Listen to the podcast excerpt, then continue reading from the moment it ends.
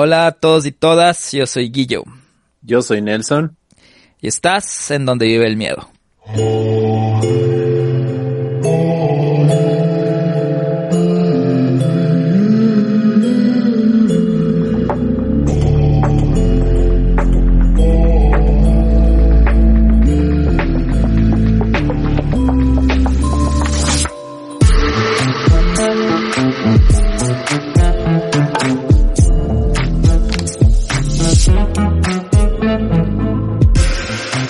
Buenas noches, buenas, buenas, buenos días, buenas tardes, buenas noches, buenas madrugadas. Depende a la hora que les guste escucharnos, Miedo Gang. ¿Cómo están? ¿Cómo están? Otro domingo. Feliz día de las madres. Feliz día de las madres, bienvenidos. Bueno, yo ahorita estamos en una friesísima noche, igual que el corazón de algunas de estas madres que van a escuchar a continuación. Eh, pero bueno, Guillo, segundo capítulo de Feliz Día de las mamás, de las mamás tenebrosas, de las mamás macabras, de esas madres que perdieron su naturaleza de madre por hacer lo que hicieron, así que bueno, feliz día si están escuchando esto con sus mamás. Y no solo segundo capítulo de las madres, sino segundo capítulo del año que te dignas en dejarme descansar, pero muchas gracias. Justo hoy estoy trasnochado, Acá es primavera, las alergias están que me matan, así que una vez pido disculpas para acerca de los anteriores episodios si es que se escuchaba un silbido como este. Es mi nariz. Pero bueno, lo siento. Son es la primavera. Eso. Pero feliz, feliz, feliz de que hoy puedo descansar. Menudo dato perturbador el que acabas de decir cuál era ese sonido y cuando cuando todos creían que eran fantasmas que nos visitaban. Es que, brother, a mí me mata ese sonido cuando estoy editando. Me da ganas de llamarte a regrabar, pero ya, ya, no es, ya. Casi digo no es mi culpa, pero sí es mi culpa. Ya nada. Bueno, Guillo, yo antes que nada quiero mandarle un saludito a toda la gente que está con nosotros siempre, que, que nos acompaña, a toda la gente que ya tiene su camiseta, luzcanla, eh, etiquétennos, nosotros también ya vamos a etiquetarnos ahí con nuestras respectivas camisetas para que todo el mundo esté utilizando la merch, que está de lujo, está de lujo, no somos como esos canales chimbos que hacen su merch en el internet. Nosotros, nosotros decimos nuestra merch con no mundano, y, pues bueno, ya saben, si es que quieren más, no sé si para cuando estén escuchando esto ya se acaben o no, no sé si van a salir más en el futuro, pero estuvieron increíbles, de lujo, las camisetas. Y la humildad prevalece en el donde vive el miedo. Eh, siempre ante, antes que nada. Y pues bueno, también un saludo para los que se han unido a Patreon un aplauso para ellos, por favor, un aplauso sí, para sí, Sí, sí, un aplauso. No, no cargué el efecto de aplausos ahorita en nuestra maquinita, pero bravo, bravo para ellos los Patreon, están bravo. Disfrutando contenido exclusivo, pero como les decimos, el Patreon es un extra, un extra, no es nuestro contenido en sí. Nuestro contenido en sí es este, el que siempre les ofrecemos. Y bueno, Guillo. Un extra que nos eh, gustaría en el que estén, sinceramente. Ah, antes de continuar acerca de las camisetas, hemos tenido quejas de las personas que compraron, no acerca de las camisetas, sino acerca de que no les reposteamos su historia con la camiseta. Tienen que poner su perfil público para que nosotros podamos repostear, porque si no, no nos llega la notificación y no podemos repostear. Así que, bueno, no les digo que pongan su perfil público, es, depende de ustedes si quieren ser privados o públicos, y, pero si quieren reposteo, públicos. Eso. Y ahora sí, sigue, no te interrumpo más. Y ya no es cuestión nuestra, sino de nuestro querido Insta, InstaFlow. No, es del, el tema del Instagram, no es ni siquiera del nuestro, es del Instagram que si tienen privado no podemos, no podemos repostear. Claro. Es nuestro InstaFlow que nos da esas alegrías, pero bueno. El InstaFlow. yo empecemos, empecemos con nuestro capítulo acerca del Día de las Madres, en donde vamos a saludar a todas esas madres y si es que están escuchando esto, eh, con su familia o tal vez quieren enviar esto a algún amigo o a sus hermanos, háganlo. Así que este es el segundo capítulo Madres del Terror. ¿Cuántas madres, Nelson? ¿Cuántas madres hoy? Hoy vamos a hablar de tres madres, de tres madres, pero no les quiero adelantar para no spoilearles. No, eh, Más o menos eh, les voy a comentar, he mezclado de todo, ahorita sí va a ser una miscelánea uno de crimen de verdad, otra eh, madre que es una historia de terror que la verdad es espeluznante y ya lo vas a escuchar. Y o sea, paranormal. Bueno, no, no nos vas a spoilear, dices, ¿no? Pero bueno, ya. Ajá. Y la última por ahí es algo que ha aterrado a, muchos, muchos de los ecuatorianos, y especialmente a la gente de la SUA y a la gente que le enviamos un abrazo a toda la parte sur del Ecuador, eh, que siempre nos escucha también y que también tenemos familia por allá por Loja. Un abrazo a todos, les queremos un montón, pero bueno, ya vamos a escuchar la historia. Hay que ir a Loja. bueno, sin más que empezar, Guillo, yo quiero contarte la primera historia que se llama Diane Downs, la madre del infierno. La noche del 19 de mayo de 1983, Diane Downs ingresó a una sala de emergencias en Oregon. Sus tres hijos, Christy, Cheryl y Danny, estaban en el asiento trasero cubiertos de sangre. Les habían disparado a quemarropa. El personal de la sala de emergencias declaró a Cheryl muerta en el lugar y colocó a los otros dos en el hospital con heridas mortales. Cuando se le preguntó sobre los eventos que ocurrieron, Diane Downs explicó la historia de un hombre que hacía señas al lado del camino de tierra, mientras sus tres hijos dormían en el asiento trasero. Él exigió el coche y ella se negó, entonces él le había disparado a sus hijos. Después de escapar, huyó a la sala de emergencias. Durante la pelea con el hombre del pelo desgreñado, como ella lo llamaba, ella también había recibido un disparo en el brazo izquierdo, pero no puso en peligro su vida. Christy, la mayor, solo recuerda que sonaba una canción del grupo Duran Duran.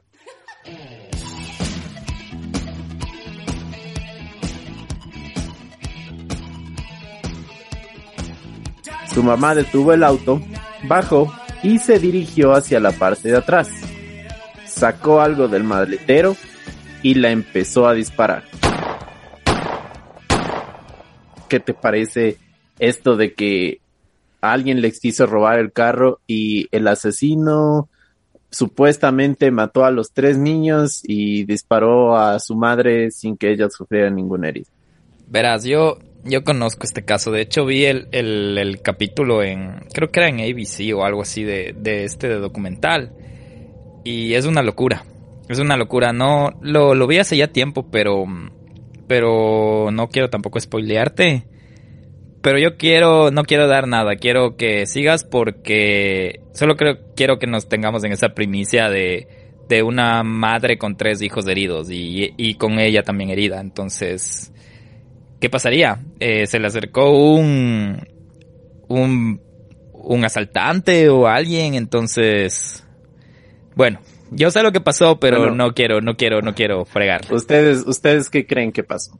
Eh, bueno, eh, perdón, había dicho que sin ninguna herida, pues de hecho sí estaba ella herida en el brazo. Era una herida insignificante en comparación a lo que le pasó a sus hijos. Por ejemplo, una de ellas recibió un impacto de bala en el cuello. Entonces, eh, entonces es muy, muy, muy, muy diferente, ¿no? Pero, a ver, ¿qué fue lo que realmente pasó?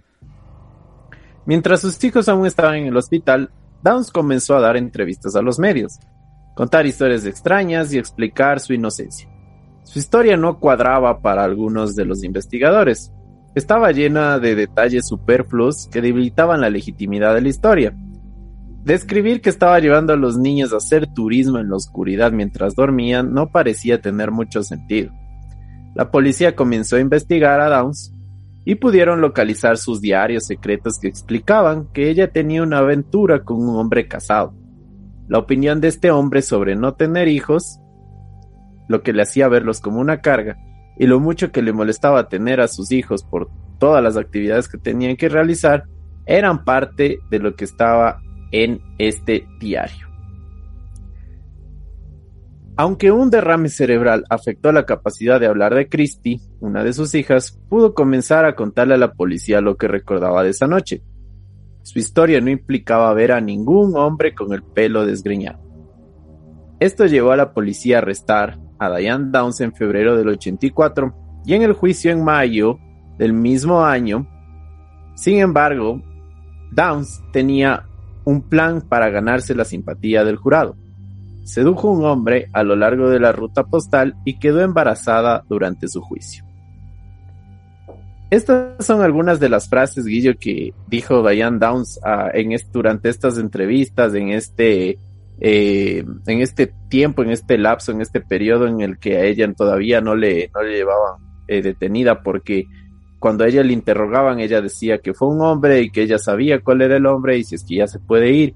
Y legalmente no podían detenerla porque no tenían muchas pruebas, porque no habían encontrado el arma y todo eso. Entonces, a ella lo tuvieron que, soltar. Y ella seguía insistiendo en que era la historia de un hombre que les había disparado a sus hijas.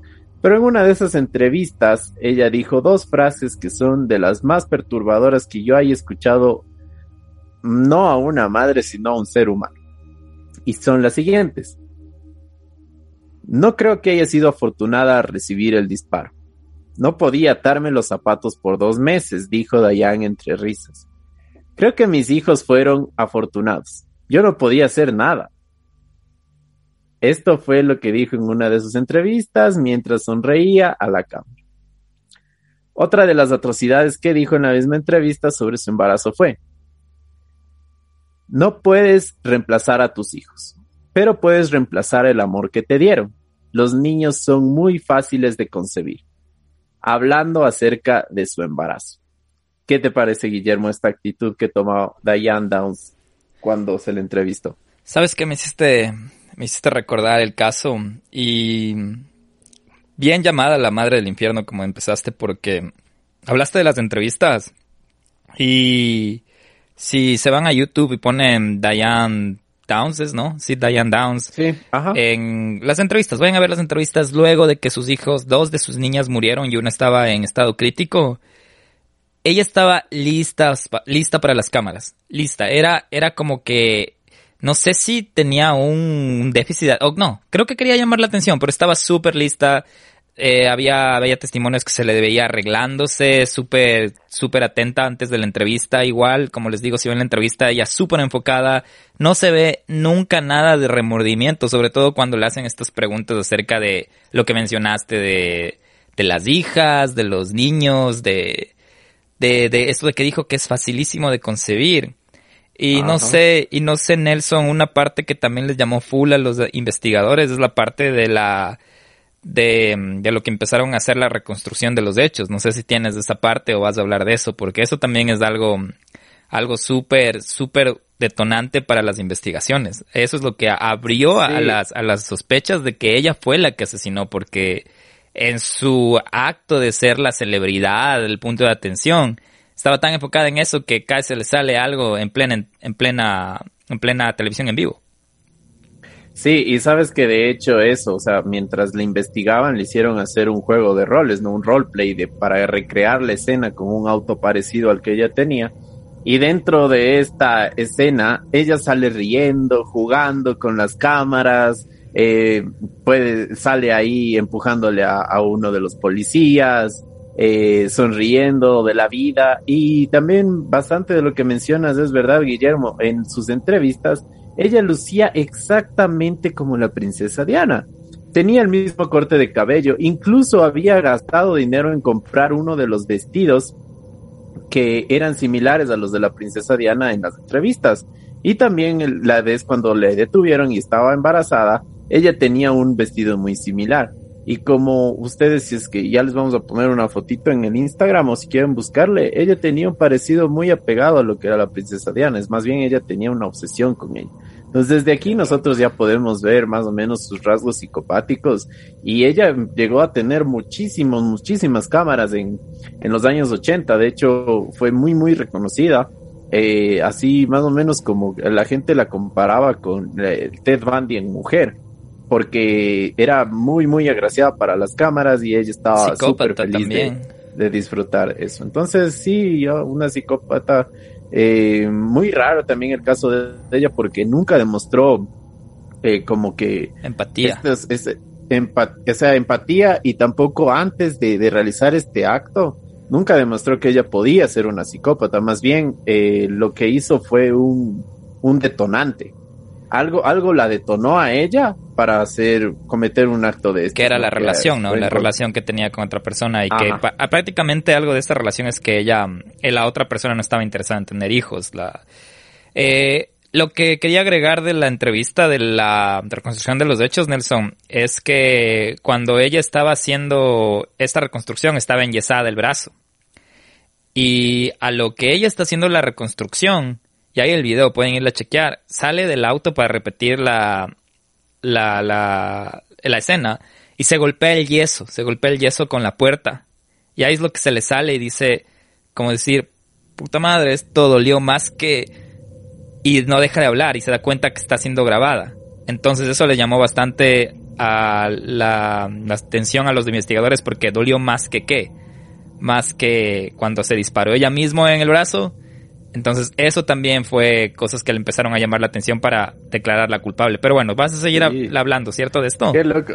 Sí, ah, todavía no acaba, ¿no? ya, entonces dale, dale, porque, no. porque no quiero Qué loco lo que me haces tomar en cuenta, porque sí, sí es verdad. También hay, bueno, lo que le dijo en la entrevista que que ella no pudo amarrarse los zapatos mientras sus hijos fueron a Sí, una, una súper cabrona, sí, no, no decía, no, no quería, o sea, no pensaba, y lo que dices, y lo que dices de, de que cuando le, cuando le preguntaron que los hijos fueron los afortunados por haber muerto.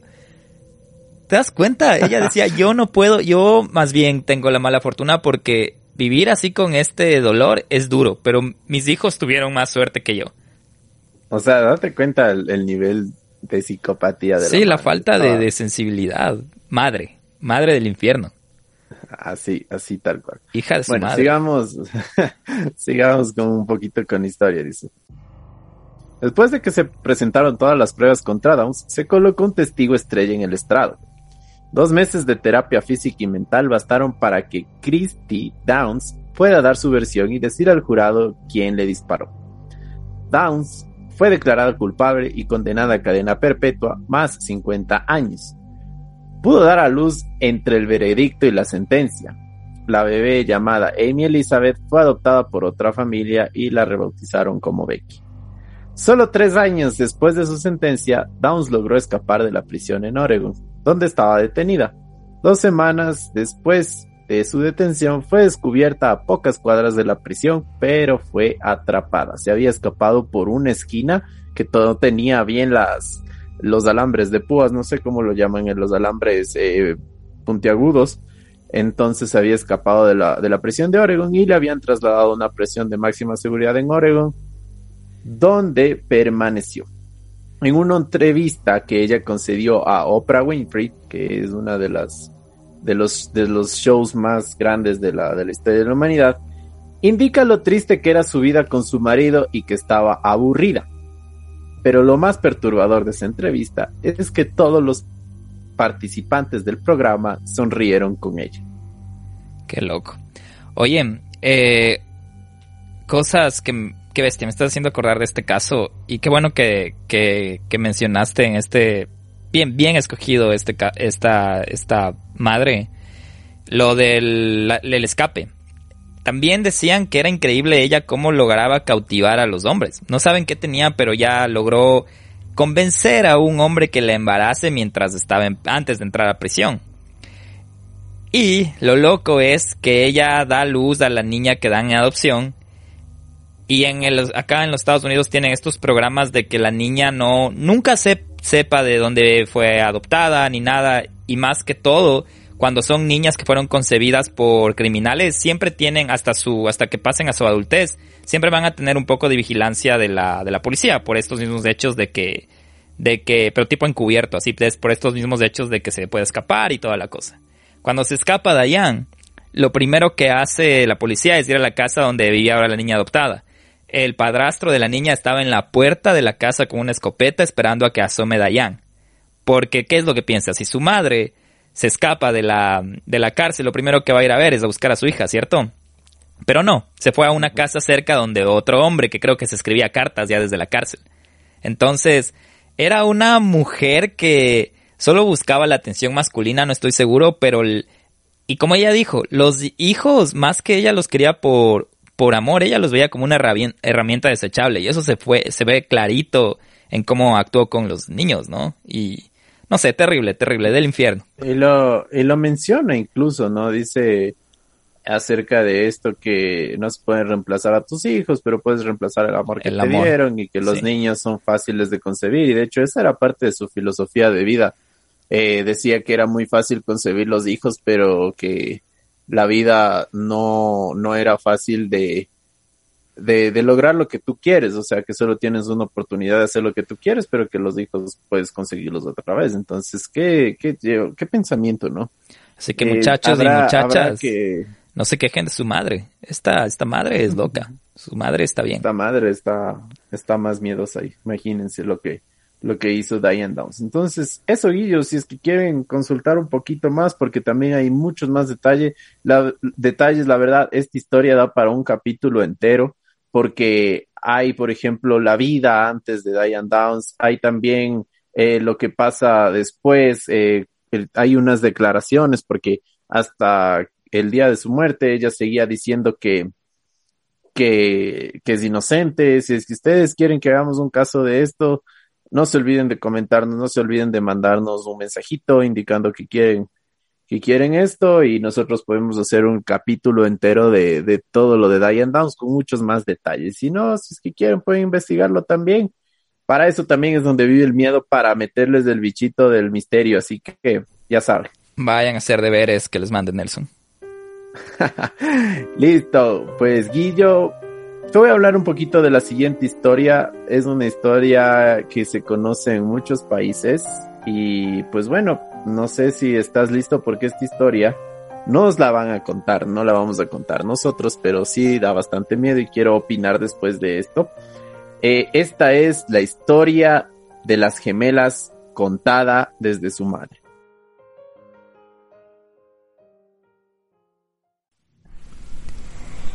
Les preparé el almuerzo y salieron a la calle apresuradas.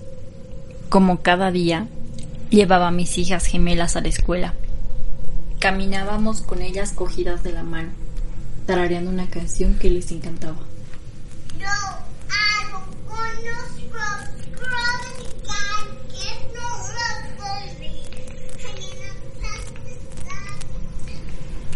De repente, el teléfono sonó en mi bolso. Era del trabajo. Respondí rápidamente y mi jefe me pidió que acudiera de inmediato a la oficina. Había ocurrido algo grave.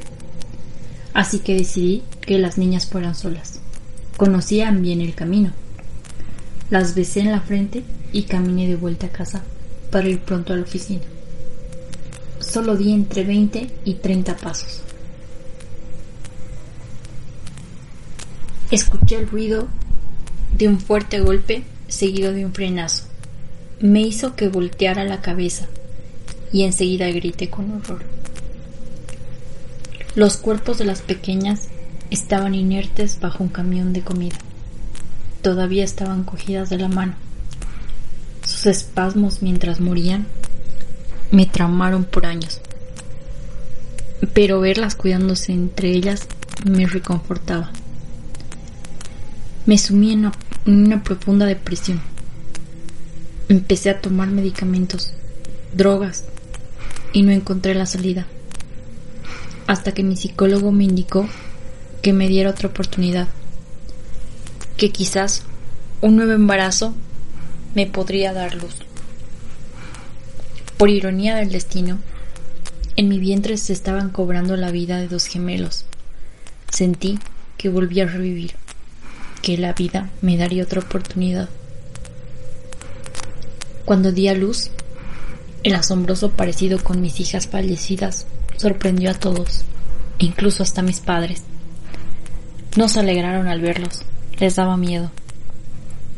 A medida que los pequeños crecían, me volví más y más protectora. Me aterrorizaba la idea de que pudiera perderlos. Un día cuando tenían siete años, la edad en la que murieron sus hermanas, los escuché hablando y riendo con alguien. Me acerqué a su habitación y solo pude ver las sombras de dos niñas, tomadas de la mano. Les quise preguntar con quién jugaban, pero juré no regresar al pasado. Solo quería que todo esté bien. En su primer día de colegio, Cuando ya tenían doce, los hermanos se adelantaron y corrían ante mi atenta mirada. No pude hacer nada, solo me quedé pasmada y sentí que algo me detenía. Era como un sueño de esos en los que por más que gritas no te dejan moverte. Escuché el tarareo de la canción que cantaban mis hijas otra vez. Solo quería morirme. En cuanto pusieron un pie en el asfalto, algo las detuvo con brusquedad. Fue muy violento. Cayeron a la acera de espaldas. Entre sollozos desconsolados, les rogué que nunca cruzaran sin mi permiso. Mientras abrían sus ojos, recuperándose del golpe, escuché. No, mamá. Ya nos atropellaron una vez. No volverá a pasar. Siempre que escuchen el freno de un auto a lo lejos y una ligera canción, ten por seguro que ahí están mis hijas, cuidando el alma de quien murió.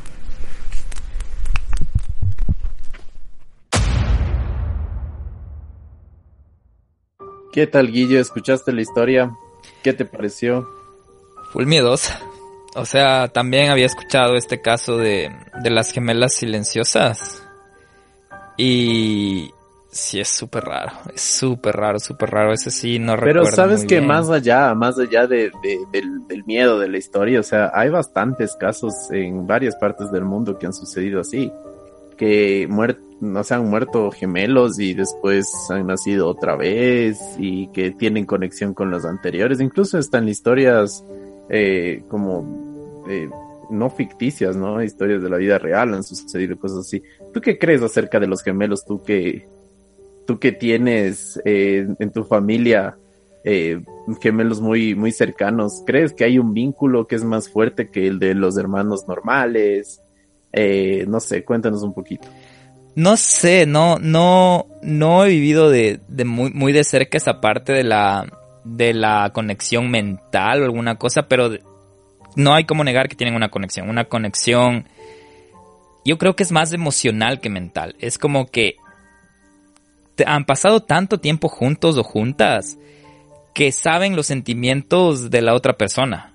Pero yo no creo que es por el hecho de telepatía y esas cosas, porque me supongo que tal vez hay gemelos que sí lo vean así, pero yo creo que es más del tema de, de experiencias, o sea, de que como una vez leí algo acerca de los presentimientos, que los presentimientos son falsos, sino que es como que un mecanismo de defensa de tu mente, que un evento que estás teniendo te recuerda a algo que pasó y que salió mal, o a una historia que estaba igual y salió mal, entonces ahí tienes el presentimiento. Y yo creo que es algo así con los gemelos, que son dos personas que compartieron un mismo espa- espacio desde chiquititos, desde bebés, desde antes de ver la luz, que se conocen cada movimiento, cada emoción. Entonces yo creo que es una conexión más emocional que mental, no creo que es mucho eso de la telepatía, pero ¿quién soy yo? Yo no soy gemelo, yo no soy gemelo para decirte, pero quién sabe algún día herede gemelos o tenga gemelos, no sé cómo decirme, mm, decirlo. No es heredar Sí, gemelos, ¿no? no, no, no sé si es que hay gemelos aquí en, en la gente que nos escucha. Nos encantaría escuchar sus historias porque sé que son full tenebrosas también. Sé que, sé que hay más de una historia que, que han- pueden contar y que también sus padres pueden contar de historias que pueden asustar un montón a, a la gente que solo, solo, solo les ocurren y les suceden a los gemelos. Pero bueno, Guillo, esa fue la segunda historia. Esta historia fue un poquito más de terror, así que no tiene mucho que ver con, con las madres, ¿no? Es historia contada desde, desde una madre, pero no tiene mucho que ver como que con las madres del terror como Dayan, como lo habíamos estado viendo, que era una, una loca que todavía estoy impresionado yo, así que bueno. Guillo, vamos con nuestra última historia y pues bueno, antes de remontarnos a, la situación de, de, la, de esta historia de la que les voy a contar, esta historia es de aquí del Ecuador, hay gente que nos escucha en otras partes del mundo, no necesariamente son ecuatorianos, así que les comento, aquí en el Ecuador hay una ciudad que se llama Cuenca, que es una de las más bonitas ciudades que tiene nuestro país, eh, si es que tienen la chance de, de visitarla algún rato. Es una parada obligatoria, creo, en el Ecuador, además de que tiene una comida muy deliciosa. y está cerquita de Loja, que hablábamos al inicio, entonces. Al, está así al sur del país, casi colindando con la frontera contra el Perú. Está cerca, ¿no? De, de, del Perú y también de Guayaquil. Entonces la comida es excelente, tiene una cultura eh, artística fenomenal, incluso tiene hasta ruinas arqueológicas, es una ciudad impresionante que tiene varios ríos eh, que cruzan por la ciudad, entonces eso también es muy bonito porque en estos, en estas ciudades, eh, eh, ¿cómo se podría decir? Después de la colonia, que hay las casas coloniales, eh, que han hecho una arquitectura impresionante para poder vivir con los ríos. Es, es, es muy bonito. Entonces, esta historia nos viene desde ahí, desde la ciudad de Cuenca. Y pues bueno, sé que más de una persona debe haber escuchado y también quiero advertirles que hay muchas versiones. Yo no sé si he escuchado esta, verás. Esta historia se llama El farol de la viuda.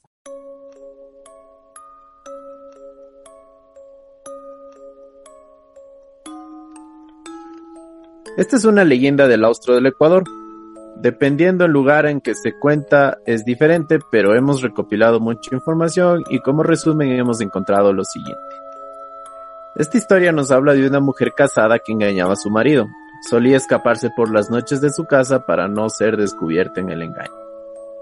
La dama siempre salía de su casa acompañada de su hijo pequeño y ella le decía a su esposo que le iba a dar un paseo nocturno a su bebé, porque el bebé no podría conciliar el sueño y se levantaba a cada rato en la, en la noche y en la madrugada. Una de esas noches iba caminando al lado de su amante orillas del río Tomebamba. Ella decía que lo amaba y que lo único que le tenía para estar por siempre con él era su hijo. Luego, de manera totalmente inesperada, la mujer dejó caer el niño al agua. Su amante corrió asustado a ver dónde iba el niño en el río y poder salvarlo de alguna manera.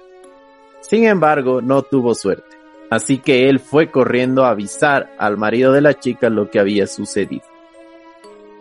Mientras esto sucedía, la mujer recobró la razón y recordó lo que había hecho. De inmediato, sintió una terrible desesperación que llenó tanto su cuerpo y su mente de angustia. Velozmente fue a buscar un farol de petróleo, una especie de mechero que se utilizaba en la antigüedad para iluminar las calles. Se dirigió a donde estaba alumbrando las orillas del río y comenzó a buscar a su hijo. Desafortunadamente, el bebé jamás fue encontrado. Por su parte, el marido de la mujer, al enterarse de lo sucedido, se quitó la vida. Eso provocó que la dama perdiera la poca cordura que aún tenía y también terminó suicidándose. No obstante, la gente de Cuenca dice que es un espectro que ha permanecido merodeando las orillas del río Tomebamba por muchos años y que no va a descansar en paz hasta que encuentre a su bebé. Por otro lado, indican algunos niños que han escuchado llantos de un bebé en el río cuando empieza a atardecer mientras ellos juegan, lo que les hace salir corriendo y regresar a sus casas. Otra historia también dice que la viuda espanta a las parejas infieles que se atreven a caminar a las orillas del río por la noche. Y personas dicen que le han visto y que es muy muy fea y que se le notan los huesos en la cara. Que a veces solo sientes que te empuja como un viento muy fuerte con dirección al río. No sé, nuestros amigos de Cuenca si saben acerca de esta historia, acerca de si han experimentado caminando por ahí en la noche, si es que algo les ha empujado hacia el río, o si también han escuchado los llantos del bebé, o también si es que le han visto, si es que alguien le ha visto, nos encantaría saberlo. Así que, Guillermo, esta es la historia, y bueno, de hecho es una leyenda, ¿no? Que es la leyenda del farol de la viuda pero quiero escuchar tus comentarios. Es un, está muy apegado, ¿no? A, estas leyendas de, la llorona, de, de la dama tapada, de cosas así, pero con la característica de que como es el día de la madre, esta señora también le mató a su hijo. Qué loco. Le mató a su hijo por porque quería estar con su amante por siempre y veía que su hijo era como que su obstáculo. ¿Cómo es eso, esas madres que ven a los, a los hijos como obstáculo? Para ellas, no feliz día. No feliz día de las madres para ustedes, madres desnaturalizadas. Oye, no conocía esta historia, no soy cuencano, pero no conocía esta historia, pero mm, relacionada bastante con la llorona, la, la, hasta un poco de la dama tapada, de la mariangula, no, bueno, mariangula no, porque mariangula buscaba, buscaba creo las, las tripas, las tripas y los, pues. y los, las miembros, sí, los miembros, los, ¿Los qué? Las partes, las partes, las partes de, del muerto, las, las, los intestinos, los... bueno, al, al, al buen entendedor, pocas, pocos miembros, pocas, pocas palabras. eh, a lo bestia, me gustó, me gustó un montón, me gustó. Fuiste desde la parte criminal que, chuta, como empezaste, estuvo, estuvo a lo bestia. Yo dije, oh, bueno, voy a descansar este capítulo, voy a escucharle, pero hablaste de, de Diane Downs y dije, hijo de madre, qué buena elección. Y luego te mandaste lo de las gemelas. También es otra locura. Y hasta le metiste la parte histórica ecuatoriana y legendaria del, de la, de esta, de la historia del farol. Entonces, a lo bestia, a lo bestia. Primera vez vos haciendo un, un, tocando un tema paranormal, aunque de leyendas así nacionales. Ya la próxima creo que nos va a tener listo la caja ronca, el duende del puente. Si ustedes quieren. si ustedes quieren y desean, podemos hacer algo solo como que de historias nacionales. Sería un buen aporte a la cultura ecuatoriana de nuestro país, eh, pero todo depende de ustedes, todo depende de sus sugerencias, depende de lo que ustedes quieran. Eh, como les habíamos mencionado siempre, esto de aquí es por ustedes y para ustedes, no es para nadie más. Así que estamos muy, muy, muy, muy contentos de poder ofrecerles este tipo de contenido. Eh, espero que este capítulo les guste. Como les decía el Guillermo, es la primera vez que preparo algo entre paranormal y de terror. No creo que es lo mío, la verdad, no sé. Pero bueno, no, no, tengo, no tengo la voz de, de, de nuestro amigo, ¿cómo se llama? De, de, de Dross para decirles es la meca de la irreverencia. Pero puedes intentar, puedes decir como que esta noche vamos a hablar de tres historias. La primera, Diane Walls. Malas. Diane Downs. Eso, eso, Diane e-, Downs. esa fue, esa fue la, dama del farol. Muchos dicen que la han visto, pero otros aún dudan. Pero, sí, no sé, eso es... ya, voy a, ya voy a incursionar con mi voz de Dross ahí. La mejor, la mejor eh, forma de, hacerle al Dross la hizo Guillermo, así que... Y de hecho yo no había escuchado Dross hasta antes de hacer, hasta después de hacer el Donde vive el miedo. Yo no sabía quién era Dross y, ya pues ya sé porque hasta el mismo Miedo Gang nos mandaba videos del Dross y se han uh. sido, se han sido, se han sido de verdad. Claro, no, sí, algunos videos del Dross, al menos los antiguitos son buenas, porque los nuevos ya sale con que el, Funko Pop que le explotó la cabeza. Oye, ¿vos viste ese de, de, la tienda de piñatas? Ese estaba densazo. Sí, sí, este, pero también sabes que es basado en un juego de video, así que... Ah, ya, ya, ya. O sea, algunas cosas pero son como que de verdad y bien hecho. o sea, Hasta si es falso, muy buen trabajo de la persona que se dio el tiempo de hacer esa creepypasta porque estuvo, vea, 10 puntos. Hablando de historias de terror, la fogata virtual, próximamente. Atentos, no sabemos cuánto. ¿Saben dónde? Patreon. Así que ya saben, están todavía a tiempo, pueden escoger la vía del extra del donde vive el miedo, unirse a Patreon. Si es que no quieren también, está bien, nosotros no vamos a descuidarlos, vamos a seguir subiendo. Sí, no le tengan miedo al éxito del Patreon. Y pues bueno, no sé, espero que les haya gustado este capítulo, Guillo, espero que te haya gustado a ti. Eh, ojalá les haya dado un poquito de miedo o si es que no pueden compartir con nosotros algo más, extender las historias que estamos contando.